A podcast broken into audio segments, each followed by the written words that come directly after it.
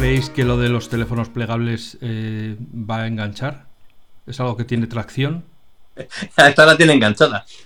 A ver, yo creo que, o sea, llegado el punto en el que hemos ido tamaños de pantalla imposibles, ahora lo que queda es seguir manteniendo esos tamaños de pantalla en, tamaños posibles. o sea, el que tú ahora puedas coger el teléfono móvil y lo puedas meter en un bolsillo, lo puedas eh, guardar, lo puedas doblar y puedas tener algo que sea más versátil faltará, o sea, falta tiempo, porque además ahora mismo, por ejemplo, los que son eh, los, eh, los que se pliegan y se hacen la mitad son muy cómodos, pero al final siempre tienes que abrirlos para todo.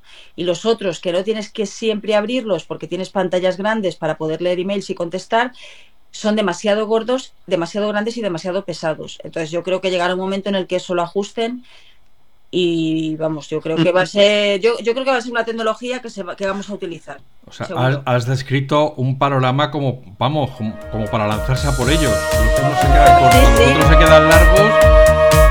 Pero ¿qué pasa? Que todavía, todavía tienen que desarrollar y todavía tienen que, problemas con, con partes mecánicas que, a la, que hacía mucho tiempo que no se enfrentaban. Pero bueno, oye, todo llegará.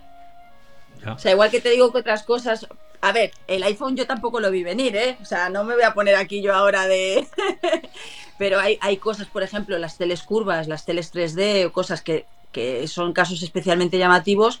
Juan y yo nunca recomendamos comprarlas.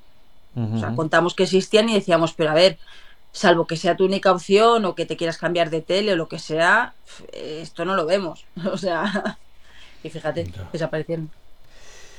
Ya, ya, pues, que, es que ya solo nos faltaba tener que ver la tele con gafas. Sobre todo los que hemos llevado gafas, es que vamos, aunque nos las claven a, la cabeza con es que no queremos gafas. no. No, no, o sea, con, lo que hemos peleado para quitárnoslas. Y, y, las, las gafas de los metaversos y los mundos, el llevar las gafas de buzo para eso, ¿vosotros creéis que eso, o sea, que nos lo van a meter, eso es seguro, porque le va a Facebook la vida en ello.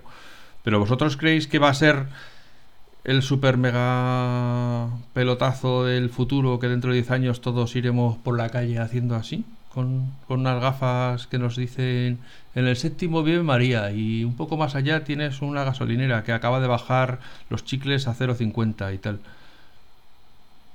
Hombre, en, plan gafas de buzo no. O sea, lo que es realidad virtual, yo la veo más para, para segmentos concretos. Por ejemplo, yo cuando, cuando me dejaron las últimas Oculus, me bajé un montón de programas de deporte y me bajaba al gimnasio con ellas. O sea, ahí me veías como un loco en un espacio vacío haciendo que le daba con una raqueta o que estaba con el sable láser y la verdad es que terminas sudado porque te metes mucho en la acción, entonces sí que para eso, por ejemplo, a mí me sirvió para, para ver un futuro ahí, que habrá otros segmentos en los cuales también lo tenga.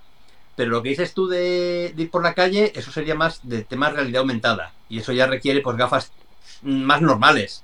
O sea, igual alguien que tiene gafas, pues que le añada un poco lo que eran las Google Glass, pero, pero queda por desarrollar y sobre todo encontrarle que la utilidad que te ofrezcan eh, sea mayor que el perjuicio que te hace el ir con algo en las gafas, porque lo que dices tú, la gente que tiene gafas que se las está deseando quitar, lo último que va a querer es volverse a poner unas gafas.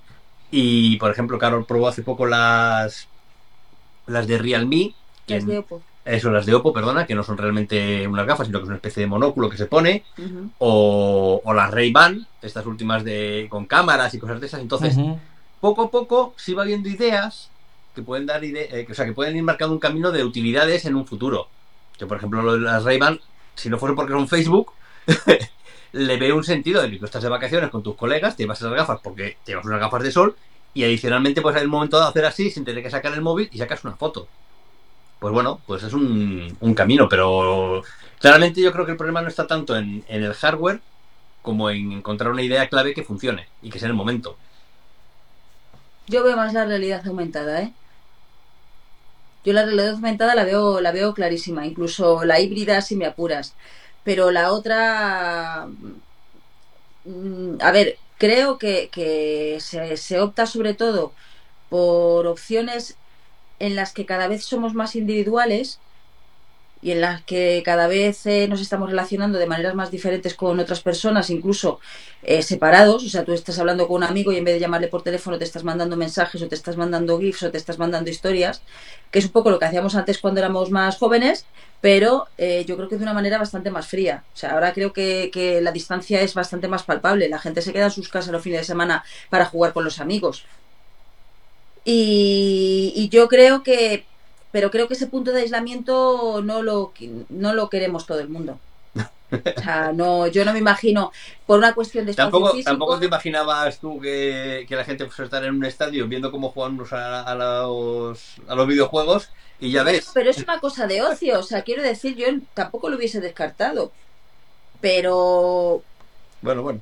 Pero no sé, no, es un nivel de interacción que, que yo creo que va a ser pasajero por lo menos en lo que concierne a mundo absolutamente cerrado. Y hay además una cuestión física, y es que eh, tienes que tener algo, un espacio para poder utilizarlo. Y un espacio cuando sois cinco en la familia y los cinco queréis interactuar, o sea, no creo que sea algo que vaya a ser muy generalizado. ¿no? Ya. ¿Y el metaverso lo, lo veis? Eso es como, como concepto, eso, como lo ha descrito Mark Zuckerberg de tú te metes aquí, aquí pasas el día, tienes tus reuniones, tienes tu, tus hangouts cuando acabas tu concierto, tienes tu no sé qué, al final te pasas entre changas, quedas a comer virtualmente con alguien, entre changas y mangas te ha pasado el día en un, en un avatar. Pues es que sabes lo que pasa, que es que yo creo que Mark Zuckerberg, a ojos de prácticamente todo el mundo ha inventado la rueda, pero esto está más que inventado. O sea, se llama Second Life. Quiero decir. Claro, el Second Life, o sea, es que es. Pero... Y antes de Second Life, yo recuerdo haber estado en el, en el Simo también con gafas de estas de realidad virtual, que eran píxeles como melones, pero que, que sí, bueno, o sea, Tron, Tron, sin ir más lejos, es esa misma historieta, un, un mundo virtual donde se vive. Uh -huh. eh, o sea, yo, yo no lo veo. Yo te repito, veo que puede haber segmentos, nichos, ocasiones en las cuales eh, te interesa meterte en ese metaverso, pero yo no me veo bailando en un concierto y con la música y tal cual en medio del salón pensando que estoy en otro lado, porque parte de la diversión de muchísimas cosas de ese metaverso que, que quiere meternos eh, Zuckerberg, pues es el estar físicamente con otras personas. A ver, yo lo veo en tanto en cuanto eh, ya vivimos en una especie de metaverso, vivimos desde hace muchísimos años. O sea, de hecho, incluso, por ejemplo, las, las salas de chats de, de ICO se basaban en, en, un montón de gente estando en el mismo sitio. Vale que no tenían avatares, vale que tenían determinadas limitaciones, pero al final la idea es más o menos la misma, es encontrarte con gente y hacer cosas con gente. O sea, en, en sí, pero... momento incluso esos chats te permitían jugar. Pero acuérdate eh, que al final, chat. pero al final estaban las quedadas. Claro. Quedabas claro, en el mundo claro. real. O sea, al final todo esto, tiene, el, el, objetivo, no te voy a decir que el objetivo final sea ese, pero al final tienes esa necesidad de mmm, tocar y de ver en, en, el mundo real. Entonces, por eso te digo que, que, no dudo que habrá nichos y que habrá ocasiones en las cuales, eh, pues como ha ocurrido un poco ahora con la pandemia, que ha habido un boom de las videoconferencias forzados por una situación y hemos descubierto que muchas de las cosas que hacíamos antes se pueden hacer por videoconferencia pero también es un poco lo que te decía. Pero yo sigo deseando ir a tocar los gadgets, ir a probarlos en, en primera persona. Entonces, ¿avanzaremos en esto? Avanzaremos. Pero yo, el, el, estar, o sea, el llegar al trabajo, ponerme las gafas y a las 8 horas quitármelas porque ya he hecho todo el trabajo con eso y tal, no, no lo veo ni de lejos. Y ya ni contarte para el ocio. O sea, para el ocio lo que voy a hacer. no me voy a quitar unas gafas para ponérmelas otra vez y cambiar de, de perfil. No, no, no. Vamos, yo. no, además, yo creo que de, de la pandemia hemos salido todos con un déficit de abrazos eh, mucho, mucho. Y de contacto personal que todos de repente hemos, nos hemos dado cuenta de lo importante que era, ¿no?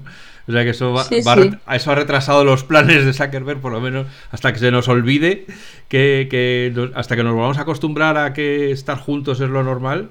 Pues estaba yo oyendo el otro día lo del el síndrome de la cabaña, este de, por el cual la gente ahora le da miedo, no encuentra motivos para salir y dice, si lo puedo hacer todo en casa, esa especie uh -huh. de autorreclusión que mucha gente está sometida, o sea, que está sometida autoimpuesta porque han, han, perdido la costumbre de relacionarse con otras personas y ahora les, les da cosa volver al salto, a, a volver a saludar al entrar en los sitios, a, a, tener, bueno, ya no digamos dar dos besos o, o abrazarse o tal, y, y bueno, pues un problema psicológico ya constatado, ¿no? Que la gente está, eh, Bueno. hay cier- ciertas personas tan afectadas que rehuyen el contacto. Que te digo una cosa, llámalo cabaña, llámalo como dones, ¿eh? porque te das cuenta de que hay un montón de cosas que, que puedes hacer sin necesidad de mover. Bueno, cuando la gente descubre los certificados digitales se vuelve loca. O sea, esto de no tener que ir a Hacienda, a la Seguridad Social o a no sé dónde a hacer trámites, vamos, es como que a mucha gente le ha abierto, la- le ha abierto el cielo, pero en el fondo hay muchas cosas eh, que, que hacen perder el tiempo. Eh, no- Ujú. Te digo esto, como te digo, por ejemplo, determinadas cosas de compras, como que, que de repente la gente ha visto que se puede hacer de otras maneras. Podríamos discutir sobre si esas maneras eh, son mejores, son peores, son más responsables, son lo que tú quieras, pero, pero es verdad que hay otras formas de hacer las cosas a las que, que- que estamos acostumbrados ya y, y de repente se nos ha abierto un poco el, el mundo con respecto a eso. Sí, pero eso está lejos del metaverso. O sea, yo no me imagino. No, el, pero el- bueno, ya, pues- el ponerme las gafas para ponerme a esperar una cola en Hacienda para hacer un trámite. O sea, Claro, ¿no? lo, lo que sí Pues, es hombre, es pero- ese momento de ponerte las gafas para recorrer los anaqueles de Mercadona, ¿eh? Ir añadiendo a la cesta. Pues sí, pues mira, una primera vez puede tener sentido, porque a mucha gente le gusta hacer la compra, yo incluido. Me gusta ver la- lo que han traído de nuevo y tal y cual. Pero una vez que ya has hecho tu lista de la compra, ya tienes eh, el 80% del trabajo hecho. Entonces, lo que harás es repetir lo que vas necesitando comprar y puede que una vez cada cuatro meses o cada cinco meses digas, bueno, voy a darme otra vuelta por el Mercadona a ver si han puesto cosas nuevas. Y, te ponen las gafas y te das otra vuelta No, virtual. en Mercadona no hay cosas nuevas. Bueno. Cambia- han cambiado la cerveza con limón. Pero bueno, me da lo mismo. Cualquier otro gran centro comercial o lo que sea. Sí, sí. En ese sentido, eh, pues eso, el, ir combinando la forma antigua de hacer las cosas con la nueva, pues puede tener ese, sentido.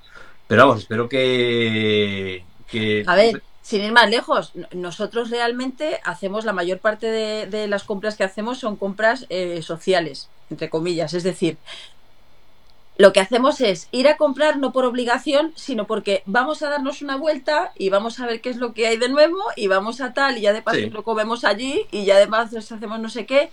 El resto de las compras normalmente las hacemos pues online o, o de vuelta de... Pero esto de los viernes hay que ir a hacer la compra porque es la obligación, ¿qué tal? Bueno, es que yo creo que nosotros nunca hemos tenido esa mentalidad. Entonces nosotros es verdad que cuando vamos a comprar... Hacéis una experiencia. o sea, nos lo pasamos muy bien en Ikea. Debemos, Sí. debemos ser los únicos que no discutimos cuando vamos a Ikea. Bueno, nosotros vamos a Ikea a comer, o sea que ya es el, colmo. Y, y- y Bien, de bien paso recorremos toda la tienda, ¿no? Pero Pero, por ejemplo, Ikea es entretenido. Bueno, hubo una vez el, el- el corte inglés, pero que esto creo que ya lo quitó, sacó una, una aplicación de compra porque funcionaba fatal, la verdad. mm, La idea no estaba mal, porque se basaba en estanterías con los productos. Sí, entonces lo tú ibas recuerdo. arrastrando sí. y vas metiendo en la cesta. ¿Qué pasa? Que eso en el fondo te hace perder mucho tiempo. Y ya, a, a pesar de que, de que da la sensación de que hacer la compra en casa lo que hace es ahorrarte tiempo, inviertes una cantidad de tiempo terrible, porque incluso cuando tú estás en la tienda tú sabes que tienes un tiempo límite para irte. Tú vas por un pasillo, no lo has visto y cuando llegas a tu casa dices, anda, se me ha olvidado no sé qué. Pero cuando estás haciendo la compra online tienes la totalmente la sensación de que siempre se te está olvidando algo, con lo cual nunca acabas de cerrar la compra. Mm, Entonces, es un poco. es- son formas, yo creo que, que diferentes. Y la de corte inglés molaba, pero es que al final resulta que te volvías loco porque funcionaba de culero. Y además es que yo creo que eh, está bien si ti- este es- yo creo que es un caso del, del- del exceso de, de oferta, ¿no? Está bien si solo tienes dos panes, pues está bien, porque eliges uno u otro. Pero si tienes 70 formas distintas de pan, de molde, Sí, Claro, ¿y cuál cojo? Y, y- a- porque claro, cuando tú estás físicamente en la tienda vas viendo el precio, al tiempo que ves el pan ves el precio, entonces decides entre el pan que te apetece y el precio que quieres pagar, cuánto te parece muy caro y cuál te parece que este debe ser guarrería prensada. Y, y acabas encontrando tu equilibrio, pero si solo tienes una imagen estática del- de los panes y tienes cinco estanterías de panes de molde, ¿cuál cojo? Pues es que no me hago una idea, pues es que no sé qué. Y, y bueno, pues yo Claro. creo que es- estar en el sitio te ayuda a tomar la decisión. ¿no? sí, además, sobre, te evitas eh, problemas como que en vez de coger 10 plátanos, coges 10 kilos. que eso, que eso virtualmente no lo notas, pero cuando te llegan a casa, pues sí te. Que eso, eso también pasa, ¿no? Cuando llega el volquete a casa a soltarte. la, pila de plátanos. No, vamos, no sería la primera vez que de repente compras algo y, te traen esta cantidad mínima y dices, jolín, pero si el tamaño del bote hubiese jurado que era el mismo que el que yo suelo comprar y no, has comprado el pequeñito. Otra cosa que ha desaparecido y, y durante un tiempo bueno, estuvieron como las televisiones en, con 3D y tal, eran las eh, que a lo mejor vosotros que estáis más en, en el en las pijerías eh, lo, sigue habiendo y yo lo he perdido de pista, ¿no? Pero las neveras que te analizaban lo que tenías dentro y ellas te iban diciendo, se te están acabando los huevos, tienes que comprar leche. Porque eso durante un tiempo yo recuerdo que había eh, neveras inteligentes que de alguna manera tenían una cámara dentro que iban, iban escaneando lo que tenías y te iban diciendo, pues te falta esto, apúntate lo no sé cuánto. Que era un poco la línea de lo que tenía también Amazon para poder pedir directamente desde Alexa, ¿no? los, los, códigos estos para poder pedir directamente a Alexa, ¿no? Eso ya no hay, ¿no? ¿no? nos consta que haya neveras inteligentes. Yo en, en la última IFA que fui, sí que había. Y de hecho estaban empezando a, a traer incluso cámaras independientes que tú podías meter dentro de la nevera. Y entonces ya estaban conectadas. O sea, no era la nevera inteligente, sino que tú le dabas esa inteligencia a la nevera. Pero, pero claro, llegó la pandemia y ya digamos que ese nivel de refinamiento tecnológico pues quedó, quedó eclipsado por otras cosas.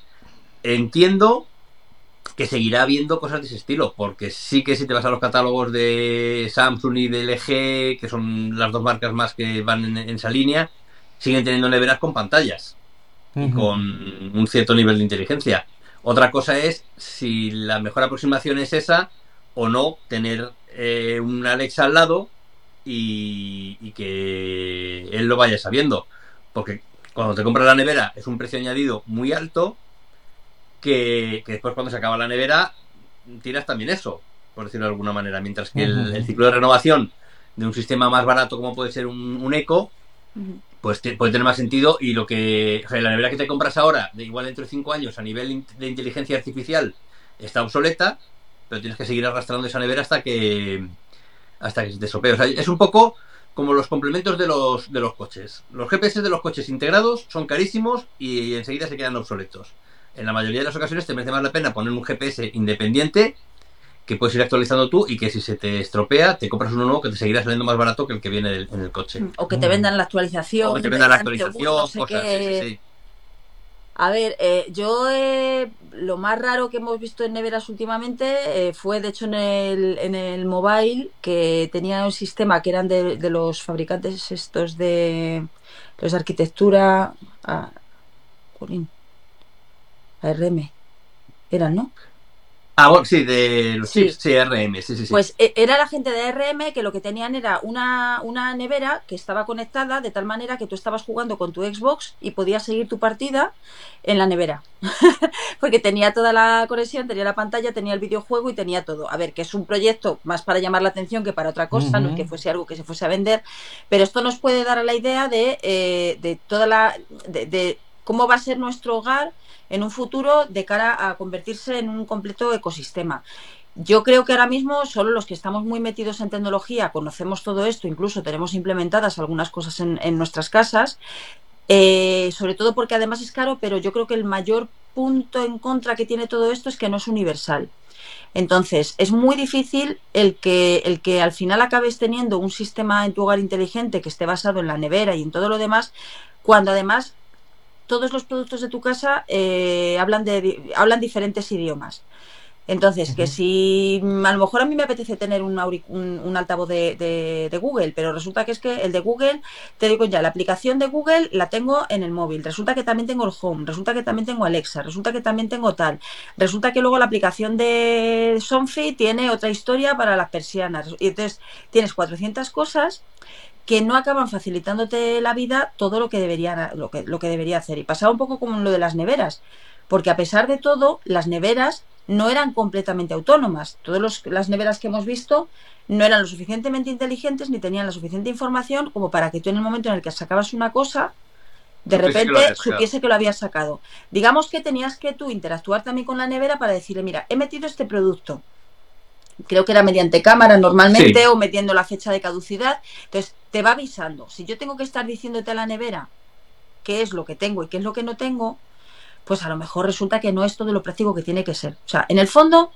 se trata de que llegue un momento en el que todo sea cómodo para que todo el mundo lo entienda y lo suficientemente barato como para que todo el mundo lo integre. Y a eso le falta. Y las neveras, desde luego, no eran un claro ejemplo de, de No. baratez O ni sea, de facilidad. Las neveras lo que tienen es que siempre son muy espectaculares. Porque además te lo ponen en una nevera de estas de doble puerta, que te hace los cubitos, que tal, igual, y dices, me puedo quedar a vivir en la cocina. Me pongo un sofá delante, me puedo quedar a vivir en la nevera. Me pongo un sofá delante de la nevera y ya está. Saco las cervezas, voy viendo la tele, puedo jugar y todo esto. Pero, pero a nivel de, efectivamente, de practicidad y sobre todo de que después se, se entienda con el resto, pues es, eh, es complicado porque, claro, te- tú te comprabas la nevera de Samsung y resulta que por dentro utilizaba Tyson. Ya no es 100% compatible con Google o, no- o con Alexa. Tienes que esperar a que hagan el desarrollo. Entonces, o sea, son, son cosas que tienen que ponértelas más facilitas, sobre todo por la pasta que te gastas. Sí, a ver si ya el otro día leíamos que se ha vuelto a retrasar la, la publicación del, del estándar este en el que están metidas todas para que todo Sí. esto de la domótica no sea un- una casa de una torre de Babel, pero no. También te de- digo que al menos, sabiéndolo ya también en perspectiva, yo me acuerdo a finales de, bueno, a principios de siglo, en el 2000 todo esto, cuando la domótica eh, sí que era un trabajo de ingeniería. O sea, tú querías instalarte una bombilla inteligente y, y tenías que hacer malabares para que se conectase simplemente al wifi. O sea, afortunadamente ahora, pues te vas a, a cualquier sitio, al Ikea, al Mediamar, compras una bombilla, la enchufas y casi automáticamente te conecta al wifi y tienes tu aplicación. O sea, ahora el lío es que hay como muchas opciones y no se hablan entre ellas. Pero es que antes, es que antes no, no existían las opciones. Tú, sabías que la bombilla era inteligente y tenías que hacerte el resto tú. Entonces, ya te digo, viéndolo un poco hacia atrás, hemos evolucionado mucho en lo que es domótica, pero ahora falta el siguiente paso que es el hacerla Unificación. más, inter- más interconectada entre ella. Ujú, ujú. Pero yo creo que vamos por buen camino. En ese sentido no, no me quejo para nada. ¿Y del coche? ¿Qué hay del coche? ¿Y de los coches eléctricos y los autónomos? Pues no, mira, había, te puedo- no había nada en el mobile allí, no había ningún loco. Pues a ver, había, había por ejemplo una marca que yo no conocía, Tas- Tasker, puede ser. Sí, Tasker, que, que no conocía que era un coche eléctrico. A, a ver, como coches autónomos, yo creo que no había gran cosa. A ver, todavía va a faltar para que lleguen los coches autónomos. Porque además es que un coche autónomo per se no, no, no significa nada. Bueno, primero tendría que, que ya ha llegado, aunque no esté implementado del todo, el 5G. O sea, hasta que no esté el 5G, en todos los sitios, eh, sobre todo por el tema de la latencia, mm, no se puede implementar, de forma eficaz el coche autónomo. Por otro lado, para que un coche autónomo sea lo suficientemente inteligente, se tiene que comunicar con el resto de coches que deberían ser autónomos y también suficientemente inteligentes. Es decir, un coche solo no evita un accidente. De hecho, lo más probable es que todos los casos que, que ha habido de accidentes mediante coches autónomos se hubiesen podido evitar gracias a las alertas de otros coches autónomos, que puede que no, porque bueno, son cosas un poco especiales. Si alguien se te cruza por la carretera en un momento dado, entonces, de momento los coches tienen suficientemente buenos niveles de seguridad como para, como para protegernos, los nuevos. Los eléctricos tienen claros problemas que son los de los de cargar, o sea, planificar un viaje tú ahora mismo con un coche eléctrico no puedes salir de tu casa a la aventura. Aunque tardes cinco segundos en hacer una planificación, pero tú ya sabes que vas a tener que parar aquí, aquí y aquí. Porque es aquí donde tienes el supercargador, porque es ahí donde tienes el supercargador. Pero sí, que igual si tienes que no hacer una ruta Claro. que no es la, la, digamos, directa natural, sino que sabes que en el kilómetro Claro. 300 y pico vas a tener que desviarte un poquito porque en tal polígono o en tal pueblecito han puesto un supercargador. Y Pero además tienes eso- que llegar y tiene que estar libre. Tiene que estar libre y tiene que funcionar. Porque, por ejemplo, aquí cerca de nosotros, Hablando de domótica, sí que podían hacer que los cargadores se comunicaran con las aplicaciones para decir, estoy averiado, estoy fuera de servicio.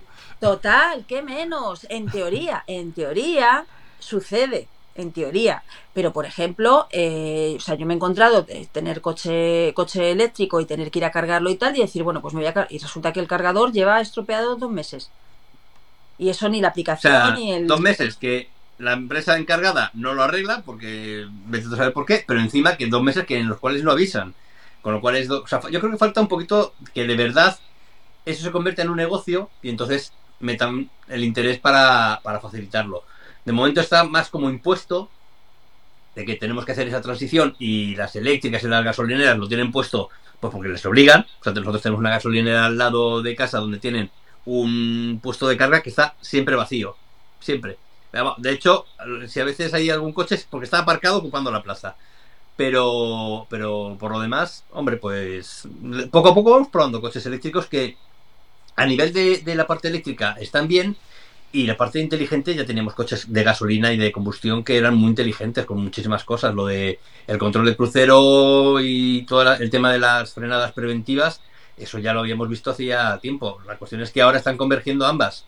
Bueno, sin ir más lejos, tú fíjate que el coche con más cámaras que nosotros probamos al principio fue, fue un Tesla, el Tesla Model S, eh, y sin embargo, con todas las cámaras que tenía, que si mal no recuerdo eran 8, si, alguien me está escuchando que no, a ver, que podía ser, que creo que eran 8, y sin embargo no era capaz de hacer una imagen periférica que un Mazda, un Mazda CX5 de, con, con motor de combustión, sí que hacía con sus cuatro cámaras. Y claro, una imagen periférica es razonablemente fácil y además te da un, un, entorno en el que tú puedes controlar además hacia dónde quieres mover el coche, cómo lo quieres mover.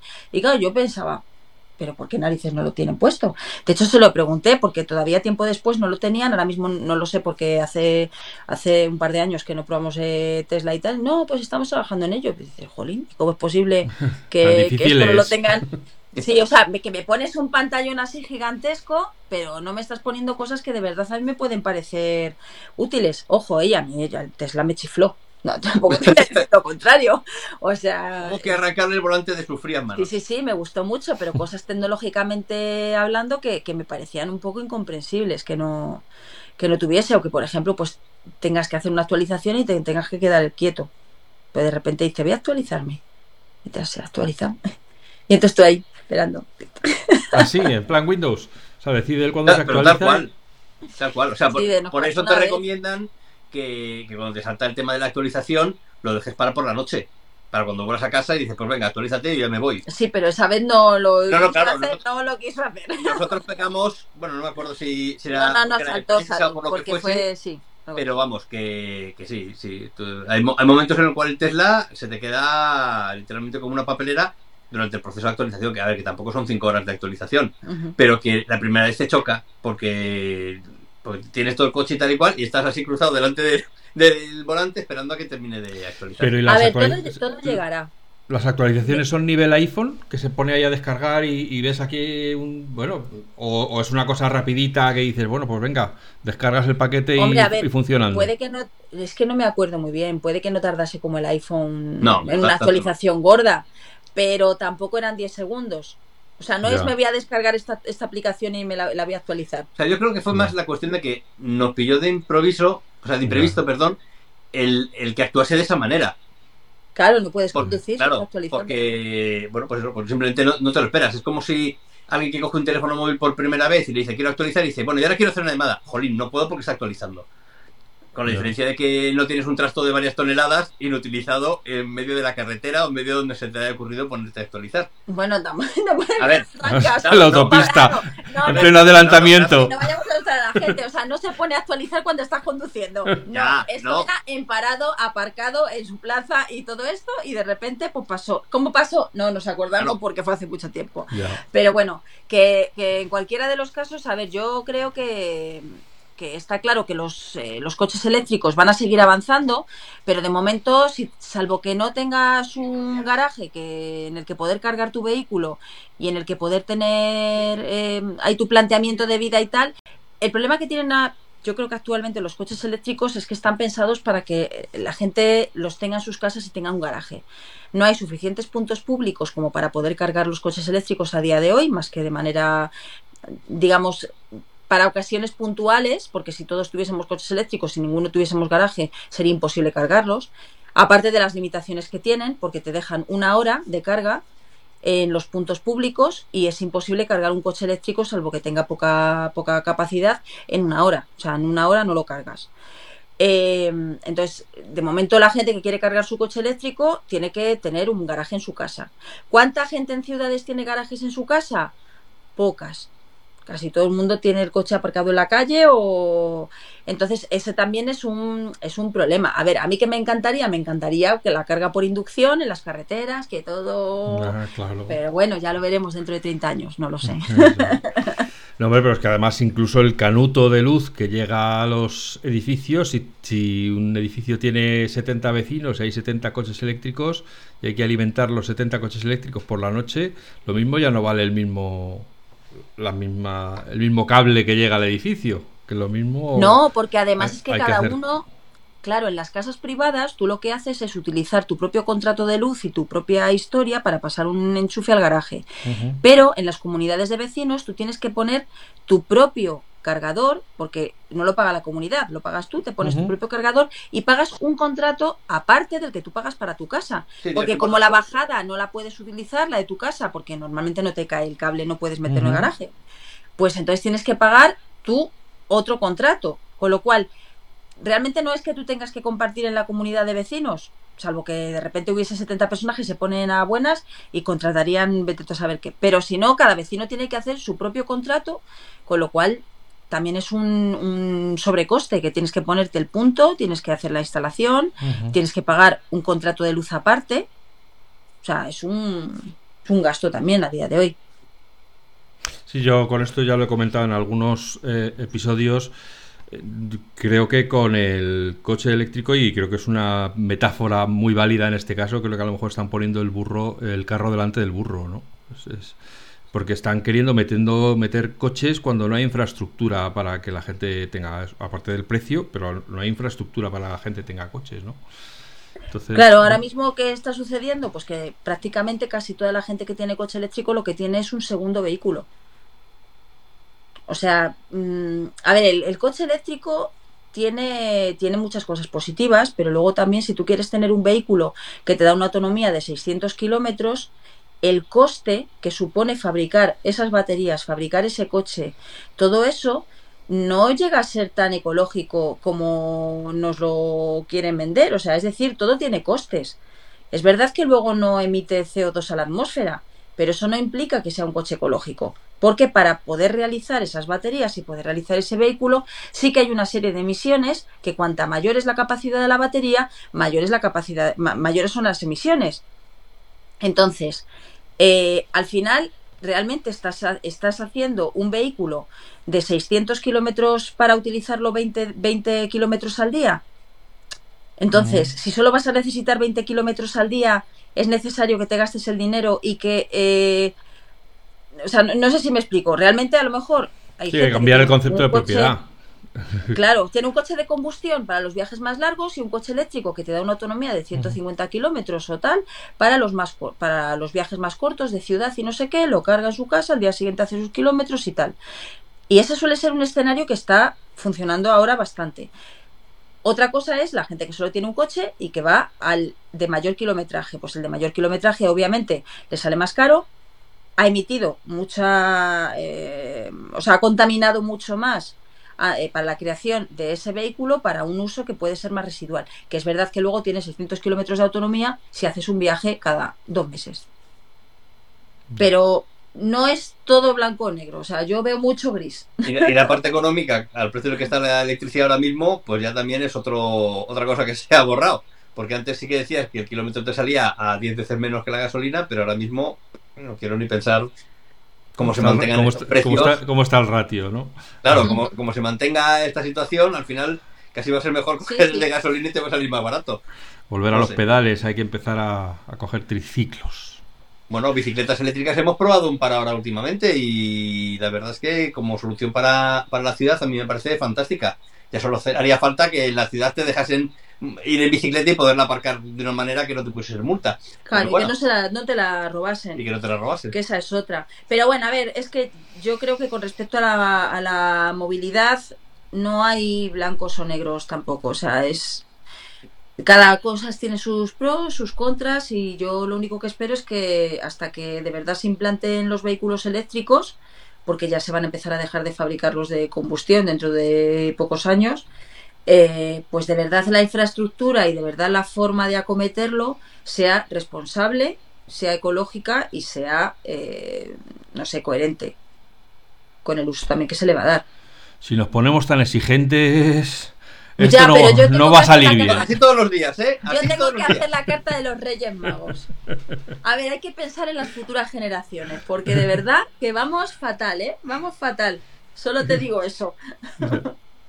Bueno, vosotros que estáis, que tenéis yo creo que una visión muy global de lo que se está haciendo ahora en el mundo de la tecnología, ¿qué cosas hay que, que os, que os hagan tiling que digáis, uy, qué ganas tengo de que salga otro de estos? ¿O qué, qué- qué es lo que pensáis que está ahora mismo en el, en el top del- de vuestra lista de cosas que molan? Si te lo digo, no te lo crees. A ver. A ver, a ver, que me va a sorprender a mí también. Los váteres inteligentes. ¿Qué pasa con los váteres inteligentes? ¿Por qué no llegan a Europa en condiciones? ¿Qué pasa con ese tema, ese melón? Pero ¿te refieres a esos que te limpian sin que tú tengas que hacer nada? Esos, a ver, nosotros Mira mamá sin manos. Total. Tenemos uno que, que trajimos de, de Corea. De Corea la buena. De, de Corea la buena. Es el segundo que tenemos. El primero comprado en Japón, pero que necesitaba un conversor eléctrico, y el otro un eh, y el otro de Corea porque utilizaba la misma electricidad que nosotros. Eh, y es, es maravilloso. O sea, es maravilloso. Además, jolín, gastas menos papel porque ya te limpia un poco. Porque tal. Lo que pasa es que aquí me parece que solo hay de, de roca que te cuesta una- un riñón y parte del otro. Jolín, ¿qué pasa con los baterías inteligentes? De verdad es que yo Hombre. creo que la gente si no lo prueba no... Claro, el tema está en que es algo que, que desconoces y que además tiene un punto así extraño de decir, ¿qué me estás contando? ¿Qué, qué me estás tocando? Más bien, ¿qué me estás Claro, tocando? que es la misma cara que has puesto tú ahora, pero que si alguna vez en tu vida haces un viaje a Japón o a la zona de, de Asia que, que, o sea, que, que tienen bastante normalizado esto, dices, esto es un inventazo. ¿Y por qué no lo tenemos aquí? Pues no lo sabes. Vamos, de hecho, es que nosotros, lo que dice Carol, lo tuvimos que traer, pero lo tuvimos que traer en la maleta. O sea, imagínate eh, la cara del tipo del escáner de maletas cuando vio pasar a alguien con una maleta y un váter dentro. Con un váter Pues- de contrabando. Ostras, Un váter de contrabando. Claro, porque es que hay- eh, lo que allí te cuesta 150 euros, aquí te cuesta mil y pico. Y sin embargo, yo creo que es algo que todo el mundo utilizaría a diario, claramente, es algo de uso cotidiano, y que simplemente lo que falta es que. Sea, que, que vivimos en, aquí en Occidente vivimos en una ignorancia a este respecto, pero por lo demás, oye, me parece un, un buen punto el que, el que Carol lo haya sacado. O sea, no es. Realmente no es nada del futuro, porque ya está. O sea, de hecho, el futuro de Japón, o sea, el futuro nuestro es el pasado de Japón, ahora mismo, en este sentido. Porque ellos lo llevan utilizando un montón de tiempo. Y, y además que es que cualquiera que haya ido a Japón o a Corea, es que te, te vuelven a enamorar de eso. Lo que pasa es que otra cosa es coger y, y eso, meterlo en la maleta. Hasta Oye, aquí mi pe- gurusismo. ¿Te perdona? Hasta aquí mi gurusismo, nada más. No, te digo que, que- Y lo de la usabilidad, porque yo he visto algunos sketches en los cuales hay tantos botones que tocas el que no es y empiezan a salir chorritos en. O sea, eso está No. ya, me imagino, que también estudiado, ¿no? Para que no, no le aprietes al que no es. news. A ver, lo más complicado es entender al principio el japonés. Empiezas a tocarlo todo. Porque, claro, de lo que tienes son mandos y botones en, Google Translate. en japonés. Pero ya una vez que, que lo tienes controlado, eh, calor, presión, eh, zona y ya está. O sea, no, Claro. no tiene más complicación. Vale, vale. O sea, que te puedes hacer una limpieza de bajos. Eh, y sensores para que no funcionen si no estás sentado. Ah, mira qué bien. Eso sí, de seguridad.